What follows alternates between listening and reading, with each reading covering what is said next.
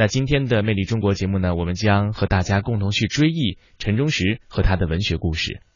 是，还记得在呃几年前呢？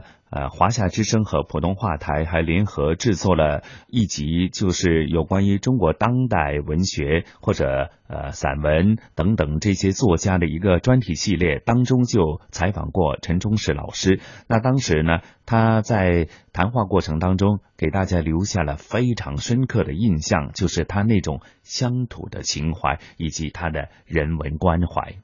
没错，那今天的节目呢，我们就是去带着大家去重温那一次和陈忠实先生的对话。那当然了，在整个对话的过程当中呢，他回答了几个非常。让大家印象深刻的问题。当记者在问到文学究竟有多大的力量的时候呢，他曾经这样说：“他说，即使呢是一些被评论家叫好的作品，而这个叫好呢，也仅仅只是会在文学圈子内热闹一阵儿。那么热闹过后呢，他是很难走向普通的非文学职业的读者群当中的。而这样呢，这些被好评的作品的影响力也就因此局限在了文学圈子所谓评说的阁楼之上。而在他认为，对于社会各个。”阶层的读者来说是相对陌生的，就更谈不上力量的大小和有无了。所以我们在读陈忠实先生作品的时候，更多的时候感受到的他的文字、他的描写、他的场景和情绪，都是在我们日常生活当中能够见到的。而且这些情绪、这些表达和文字，某种程度上讲，向我们展示的不是一个阁楼上的中国世界，而是一个就在你身边的，可能呃距你虽然有些遥远，但依然接地气的中国农村的。形象是呃讲的非常对呃虽然很多我们香港的读者那包括晨曦在内呢，或许对无论他的小说所描述的那种乡土的情怀，甚至我们在无论是看小说呃看他的作品，还是看电影作品《白鹿原》，那虽然可能生活在南方的听众朋友们读者们未必。呃，了解啊，他家乡所发生的那种乡土气息，甚至那种日常社会生活，甚至是农耕生活的那种文化、那种气息。但是，就好像刚刚你提及的，就说他这种很写实、很乡土的情怀呢，令大家对当地的文化、民俗，甚至呢整体的一个社会的发展呢，你有非常呃一个深入的一个共鸣感以及投入感在里边。嗯，所以我在想，接下来的时间，我们就事不宜迟，共同去回忆和陈忠实先生的这次难得的对话。好的，二零一六年四月二十九号，著名作家陈忠实在西安逝世，享年七十三岁。陈忠实最著名的代表作就是大家耳熟能详的散文精选集《白鹿原》。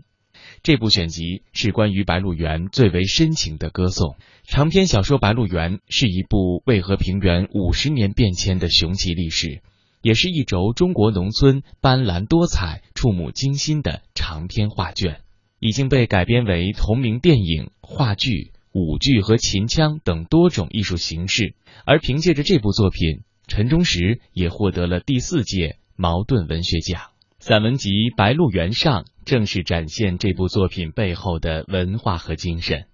散文集分为《陪一个人上园》《绿风》《半坡猜想》《晶莹的泪珠》四个部分，收录了《园下的日子》《告别白鸽》等三十三篇作品，详细的介绍了白鹿原乃至关中地区的独特风貌，洋溢着浓厚的乡土气息和人文情怀。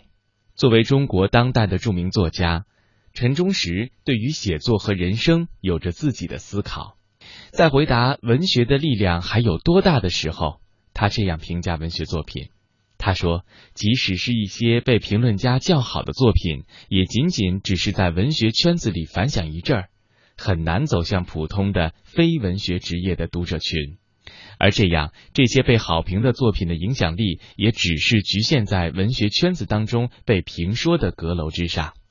对于社会生活各阶层读者的完全陌生，就谈不上影响力量的大小与有无了。之所以确信未来的文学前景非常乐观，他认为，首先是时代的进步、思想的开放、信息的流通，而年轻作家可以获得诸多的思想启示和艺术形式的参照和借鉴。在教育的普及和作家文化素养的积淀，都比老一代的作家要雄厚得多。而他们的艺术视野更为开阔，起步会更高，思想力度也会具有穿透的深度。优秀的作家和伟大的作品一定会出现，只是一个时日长短的事。在今天的《魅力中国》节目当中，我们将和大家共同去追忆陈忠实。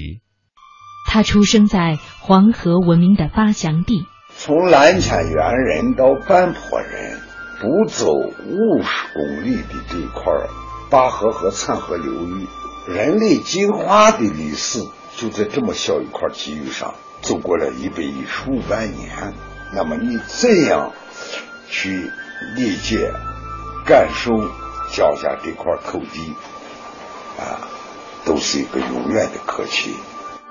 他用一部小说记录了一个民族的厚重。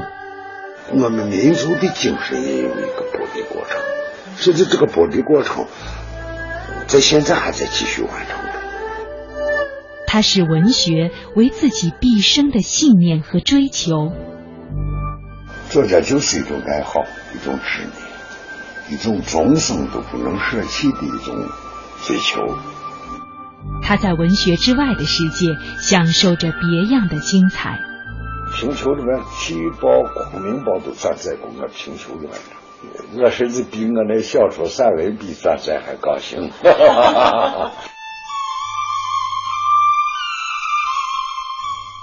文化名人系列访谈，带您走进茅盾文学奖获得者陈忠实。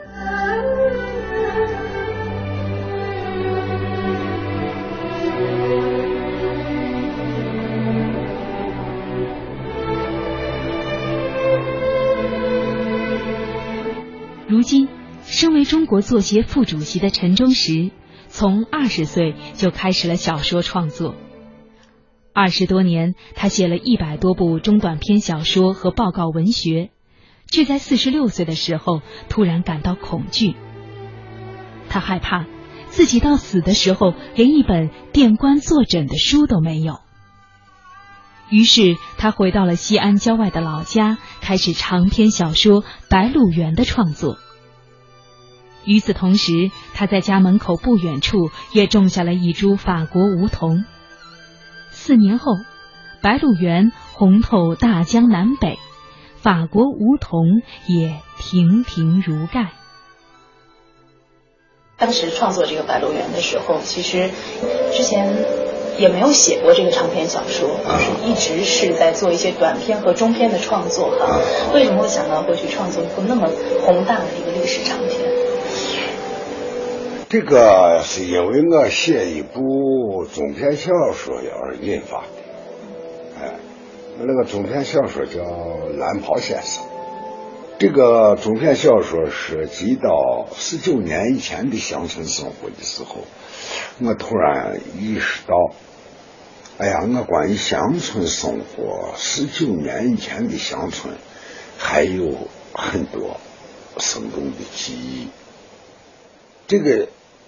中篇小说实际上等于打开了我的呃旧的生活记忆的一个库门，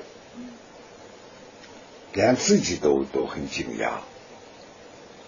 而这些生活在蓝袍先生这个小说里头只能用到就是他那一点点，于是就产生了想写一部长篇来写十九年前的中国乡村这。长篇小说的这个创作理念，就是从这儿发生的。会不会对您来讲的话，就真正动笔的那一刻，并不像想象的那么顺利？写长篇嘛。对。尽管有十九年以前乡村生活的很多生动记忆，但要对一个长篇小说而言，那显然又不够，仅不够，而且差的很多。所以您就去做。一些调查和研究，这个时候就突然意识到我的一个缺陷，因为我的整个写作一直是面对当下生活的，自己还很自信，一旦涉及到四九年以前，尽管有很多生活记忆，但你对这块土地上的昨天的了解。那又远远不够，我才感觉到我的那个对生活了解的自信，仅仅只局限在十九年以后，以前自信不起来，于是就产生了要要去查阅先知，查阅一些历史资，料，革包括革命的近代革命以来的一些资料，啊。这这也是因为由此而生发出来的一个举动。这个过程持续了多长时间？两年。两年。啊。这两年的时间，这些发现、这些走访，哈，给你触动最大的是什么？哎呀，那很多了。我后来就也调侃说过，我说中国人洲人啊，北中人，我们最外边的差别。是头发比人家黑，眼睛比人家浅，鼻梁没有北中人高，个子没有北中人高，这谁都能看得见的。而真正的差异是心理结构。同样对时事的，同样一件事，啊，我们认为是丑的。北中人可能认为是美的，譬如说女人的小脚，审美就差别很大。为什么会这样呢？那就是他的心理结构，心理结构是由他接受的意识、思想，包括道德来组织，形成他的心理结构。决定着他对社会思想的判断和取舍。就我当时意识到这个问题，就以这个思路去理解十九年以前的中国人，各种人，男人和女人，男人中的不同男人，女人中的不同女人，他们的。心理结构中的差异，包括那个心理，呃，文化心理结构的那个稳定性和动荡性。您觉得他们主要是写这个，有人特稳定，譬如北家轩；有的人就不大稳定，像周子林。所以您希望在整个的《白鹿原》上面把这种人性的冲突展现出来。可以这么说，但主要是刻画人物，刻画几种人物，从心理结构上去写人。哎，这个说话说到这儿，就是对我过去创作的一种反省。我到写这个时候，比较自觉的意识到，从心理结构上去解析。来写人物，所以为了他从这个心理上来解析人物、写人物的这个生动性，我给我孙子下了一个一个自己雄心壮志的东西。哎，不写人物肖像。我们过我们过去现实主义创作的都要写写人物一出来，甚至人物出来一会儿后，然后说今儿这个人长得如何，虎头虎脸，或者眉清目秀，这是司空见惯的。我不写人物肖像，只写了笼统的写了白家和娄家两个家族中戏上头的。基因上头的差异，一个是突出眼睛，一个是挖陷眼睛，就写了这么个特点。哎，北家和娄家，其他这个这人物几乎没有说，就我记得我几乎没有写肖像描写。你就像那个钱小娥，都是很漂亮的女人，没有写她的肖像，几乎没有一笔肖像。就是您刻意避开了肖像描写啊？可以，我是看看不写肖像，写准确人物的心理结构情态，能否让读者感觉到一个真实的生命？哎，这是这是这是很明确的一个意识。在创作的过程当中，有没有一些场景或者有一些人物的命运，其实是出乎您最初的设想的，而且在您当这个故事行进到那个地方的时候，你也会被主人公的命运打动。是，这个这个是有几次发生，啊，因为你构思的时候，那是一种心理的想象，主要是考虑人物的合理性和必然性，是吧？真正落笔付诸文字的时候。对人物那个命运，那完全就是跟作家自己融融汇为一体。我记得，当然从总体这个作品的很多人物最后的结局都是悲剧性的结局。其中第一次让我感到巨大冲动的，就是蔡小娥之死。啊！想想我在他窑洞里头，比他公公楼上叫开门，然后他背过身，爬上炕，刚搭上一条腿上炕的时候，背对着他的公公，他的公公从背后捅了一一梭子，然后回过头来，惨叫一声“打呀打呀”，就是不打呀。我突然那个当写到这个天降老喊出“打呀”这一声的时候，我的眼睛就黑了，当下眼睛就黑了，就写不下去了啊。然后放下笔，在在那个那个那个椅套上头坐在那儿，哎呀，持续半天，情绪才恢复过来。然后我随便拉了一块字。写了三句话：生的痛苦，活的痛苦，死的痛苦，就是这个人。那就是我眼睛发黑那一下，那就是我的整个那个。好像您自己都进入到了人物的命运。那就是，那你写这个人物就进入这个人物的命运啊，啊，这是一次。再一个就是这个白灵的死亡。这个女性被党内的那极左怀疑分子派把她当做个奸细怀疑，最后被活埋的那个时候，在窑洞里头的那个那个抗争式的喊，我自己都几乎愤怒了，哈，我是愤怒了，哎，这么好忠诚的一个革命女革命者。最后被当做陪物，怀疑而被活活埋了。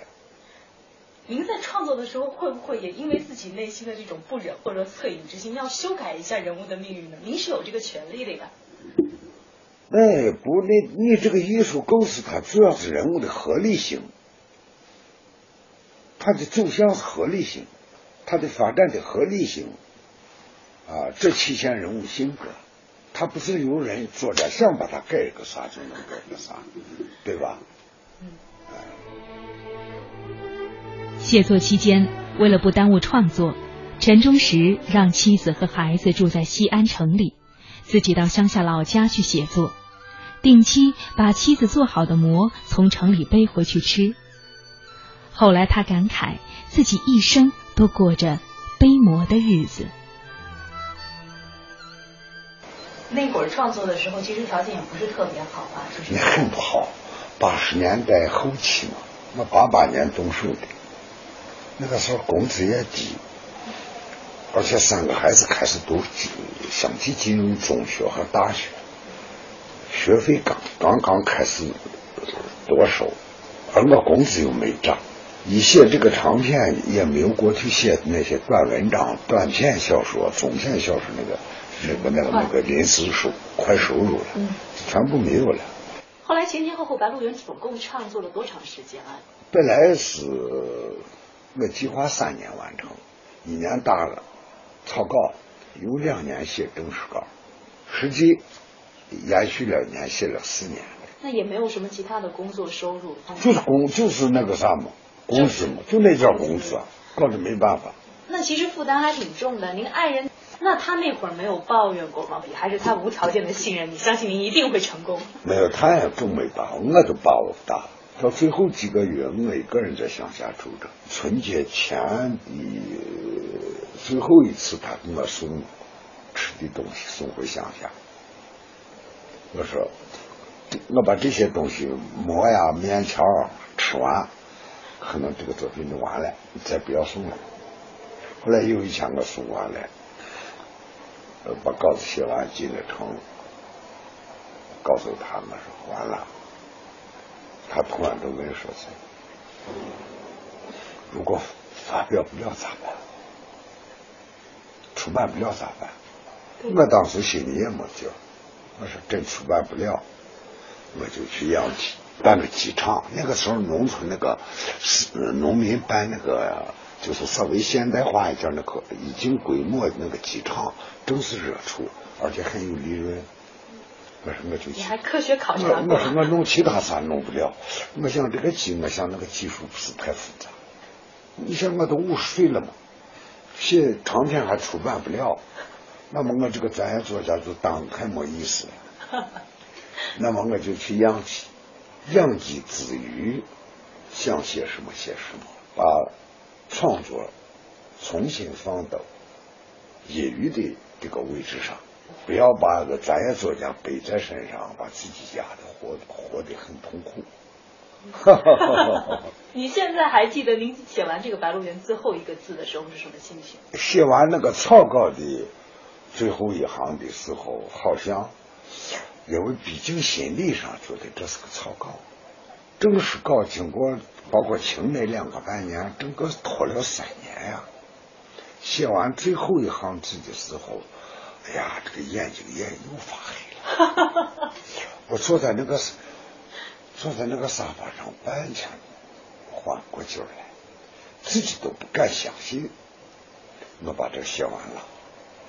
你好像在一个没有灯光的地道里头走，走了整整四年，这个眼睛已经适应那个极道的那种黑暗了。突然。头走到洞口来了一片光明的时候，人就有一种晕眩感，几乎自己都不敢相信我走到头了，我终于写完了。哎呀，那种感觉是脑子一下子就是一种失去任何知觉的那种感觉。然后我就靠沙发靠了半天，才情绪缓解过来，抽了一支烟。然后我一个人锁上门就下灞河滩去了。我们门前就是大河嘛，天已经那个冬天很晚，冬天天黑五点多，五点多就天黑了。我就是这个时候下到河滩，沿着那个灞河那个河堤一直走到我那一段的河堤的尽头，天已经完全黑下来。那个冬天正三九天，寒风凛凛，我都没有多少感觉。坐在那个河堤尽头的那个大的河堤上。在那坐着抽烟，那个顺着河道下来的那个冷风，吹的脸上都没有感觉了，就抽着烟，不知道坐了多长时间，也害怕有狼了。你当时有什么感觉吗？就坐在那个坐在那儿，就是一种完全好像失去一种心理和精神平衡的那种感觉，因为多少三四年以来。心里老悬着白嘉轩们那一帮人物，而在这一刻，突然这些人物都离我而去了，把他们都摔到那个稿子上了。这个时候，一旦你解脱了以后，那个心里的那个平衡意识好像还形成不了，很难手续清楚的一种心理，就坐在那河堤上头抽着烟，一直抽着。坐的那个两腿也不知道坐的时间长还是风吹的冻的时间，两腿全麻木了，站起来都几乎站不住，站了半天我才沿着原路回来。后来快要下这个河堤，转到上回家的这个路的时候，心里总感觉有有某种仍然一种很不舒服的感觉，压抑那个心里好像还没有得到释放。我说这会儿回到那个家干什么呀？又坐在那个旗头上头抽烟，哎呀，抽烟的时候点着烟，突然看到河堤内侧那个沙沙旗上头，很茂密的那个冬天那个荒，冬干的那个荒草。我说哎呀，我过去常放野火，我就下到河底下的把那个野火捡着了。那个河风一吹，那个野火就顺着河堤哗啦哗啦烧上去了。哎呀，我这会儿喊了一声，哎呀，才感觉到一种释放。独步于遥远的旷野，莫高窟阳关雪，行走于多彩的土地，喀纳斯秦淮河，点亮历史的痕迹，带你穿行于大漠孤烟的塞外草原，在沙砾间留下足迹。饱览中华的文明，陪你穿梭在流光溢彩的城市转角，在电波中勾起回忆。魅力中国，我们一起去感受中华大地的博厚与悠远。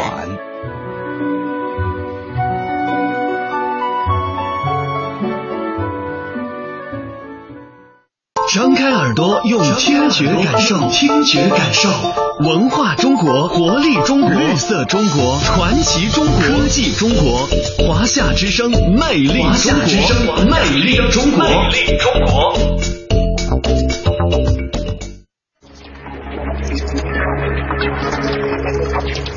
看到的，呼吸到的，触摸到的，在这里都可以听到。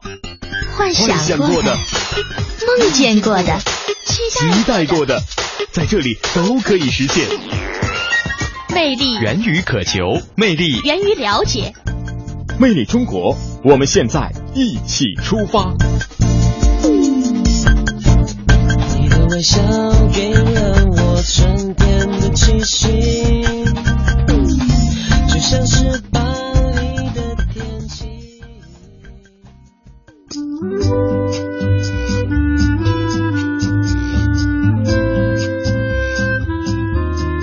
如果世界上没有森林，哎，我给你的那本《挪威的沙漠》，你看完了吗？没呢，我正看那本《重庆的沙漠》呢。重庆的沙漠。如果世界上没有森林，明天将迎来久违的清凉，最高气温四十三度，最低气温三十九度。如果世界上没有森林，老张，你这是把家搬船上了？嗨，反正房子也得让洪水冲走，这船就是我的诺亚方舟呀！方舟呀，方舟了。如果世界上没有森林，警报，空气含氧量过低。警报。情景可以想象，森林无可替代，保护森林就是守护生命。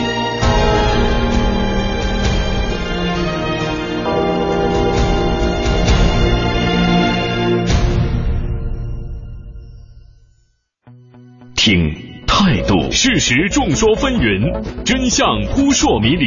听生活，汽车因为都市更显魅力。听节奏，华夏原创金曲。FM 八十七点八，一零四点九，AM 一二一五，中央人民广播电台华夏之声，给你最动听。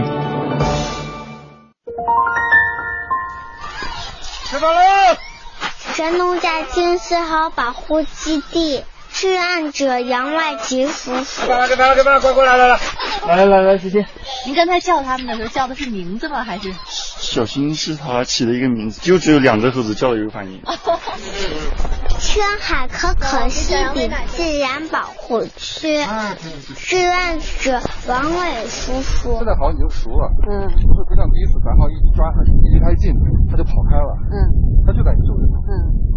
北京天坛公园志愿者惠弟姐姐。它那边是个什么？是不是一个夜路？真的城市里面有啊？啊，对呀、啊，鬼鬼祟祟，它正在向我们靠近。其实你都不知道，北京有两百多种公园。你在呵护可可西里脆弱的生态环境，呵护藏羚羊赖以生存的家园，其实也是在呵护我们自己的家。保护景色最重要的是保护环境，把环境保护好，它就能生存好，种群就自然就上升了。一种鸟，它会想：我去年在这里，我是生过孩子，所以我们每年都在等鸟回来，可以安全的回家。我要让你的家活着。张开耳朵，用听觉感受，听觉感受文化中国，活力中国，绿色中国，传奇中国，科技中国，华夏之声，魅力中国，华夏之声，魅力中国，魅力中国。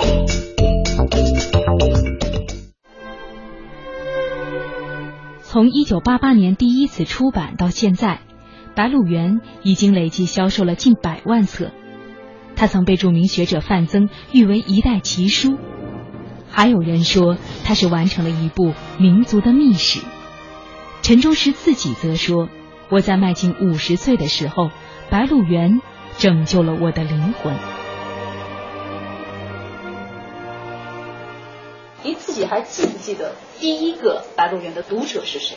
第一个读者是是这个书责任编辑嘛，高贤军和洪金波。高贤君是人民文学出版社小说组的组长，洪清波是当代杂志社的当时是编辑，现在好像升成副主编了。他们两个到西安来拿了我的稿子，然后从西安坐火车到四川去开个什么会，在火车上看稿子，这当然是记忆工程。他们给您的反馈。和您当初对这部小说的预想？他们把这个稿子拿走的时候，我在专协会那个招待所，我把稿子交给他们手里的时候，我心里真是一种，我连命都交给你，生命都交给你们了。但害怕造成压力，还是把这个压在口边没有说。但是这个担心也一直都有。有啊，这个他们会怎么看这个稿子？但有一点就是，我心里却又能解脱自己，就说现在着急没有用。按我当时咱们那个出版的那个习惯性的历史时间，跟我早讲，起码在两三个月以后再看，所以着急没用。所以我一个人又回到乡下，回到乡下就很轻松，我是对任何小说都不想读了。我这时候突然喜欢读故事词了，找了两本故事词在那儿写开，读人家故事词，自己还在那儿有兴趣的模仿写两两段故事词，结果怎么也料想不到，他们从西安走的大约第二十天，我就收到他们的回信了，来信了，对这个高贤军给我写的信，而且。完全肯定这个作品，而且给了让我当时都感觉到害怕的评高的评价，那么高的评价是什么？还记得吗？我不说为好，因为我从乡下回到城里头，这个我的一些来信啊都在家里头放着，我就问老婆，我说这段有啥信不？啥？我说有几封信。我一看，首先看到人民文学出版社一封信。我说：“，这告诉才拿走的，不到三个礼拜了，怎么会这么快来信呢？我还没有想到，我说看是不是其他事结果一打开就看见就是对本了，说他们从西安一一坐上火车就开始看稿，开始可能还不是太在意，看着就进去，然后他们俩就接着你看一部分，我接着看一部分，然后这么看，即使到成都开完会，他就把这个小说看完了。”他刚一回到北京，就给我写了这个信，大家赞赏。然后我看完这个信呀，那个简直是一种癫狂状态呀！突然大喊嗷叫一声，就接到沙发上了，趴在沙发上半半天爬不起来。你想想，那就是说，整个六年，准备了两年写作，实际上这六年时间，我的劳动终于被理解、被承认了。那个幸幸福感就不能拿一般幸福感来来来形容，那就是就是一种巨大的心理饱尝，从未有过的心理饱尝。其实变成书，我觉得。只是您成功的一个刚刚开始。当他面试后得到那么多读者的好评，包括评论界的肯定，甚至拿到了茅盾文学奖，这一切的一切，是您最初在创作的时候您预想到了的吗？从我最初想就是想写一部我自己起码呃应该满意的书，但作家自己满意，社会能认可到这样的程度，这个是很难把握。这个太难把握了。我也不是第一次写小说，我过去写一些中短篇，往往有些相反的情况。有些中篇我自己很得意，也很用心，结果写出来以后反应平平。所以这个往往你很难把握。但这个长篇我是用心用力，应该说是最费劲的一个作品，自然期待能有好的反应。但后来的那样大的反应，那是远远没有料想得到的。本人前上，下马的帐上，上求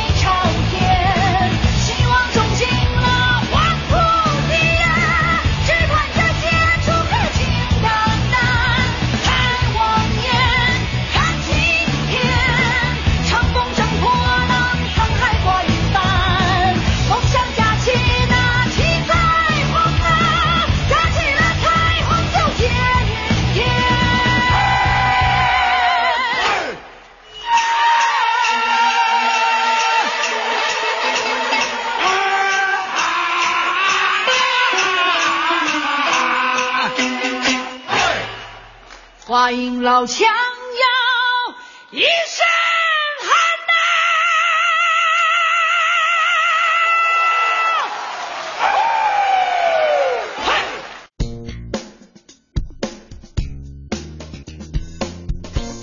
中国有九百六十万平方公里的土地面积，地区不同，差异很大。方言语调东西南北，经济变迁层次多样。想寻找中国的魅力，请您继续收听《魅力中国》，魅力中国，聆听一小时，感受全中国。感受全中国。您现在正在收听的是由中央人民广播电台华夏之声和香港电台普通话台为您联合制作播出的《魅力中国》节目。大家好，我是华夏之声的节目主持人胡杨。收音机旁以及国际互联网上的所有的海内外的听众朋友们，大家好，我是普通话台的陈曦。陈曦你好。是啊，胡杨刚聆听了这一集有关于呃中国当代的著名作家陈忠实老师在呃几年前接受我们的联合采访时的一些片段，还是真的是记忆犹新啊。的确，每当我们去回忆到这段特别难忘的对话的时候，我们都能够依稀的去感受到陈忠实先生他背后的这种浓郁的乡土情怀，包括他的家国情怀，还有他在作品当中所呈现的人文情怀。我觉得可能对于任何一个作品而言，作品都是来源于生活。呃，依托于生活的生活当中，很多的人事物景可能都会对他的作品产生非常大的影响。